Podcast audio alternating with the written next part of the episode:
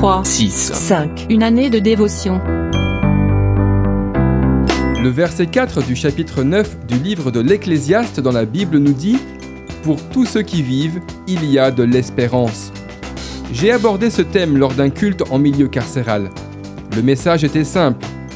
Même si votre situation vous paraît lamentable et que vous êtes usé par le temps, ces murs qui vous retiennent captifs ne doivent pas anéantir votre espérance, car Dieu n'a pas dit son dernier mot.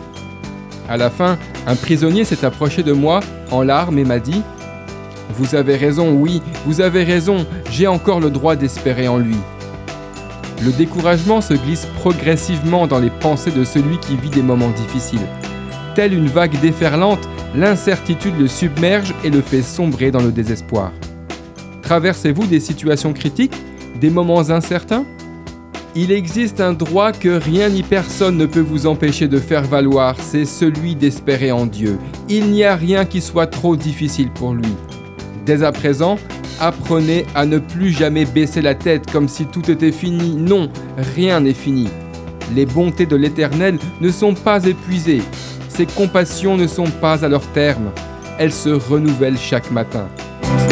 D'après le livre 3, 6, 5, Une année de dévotion, de Yanis Gauthier.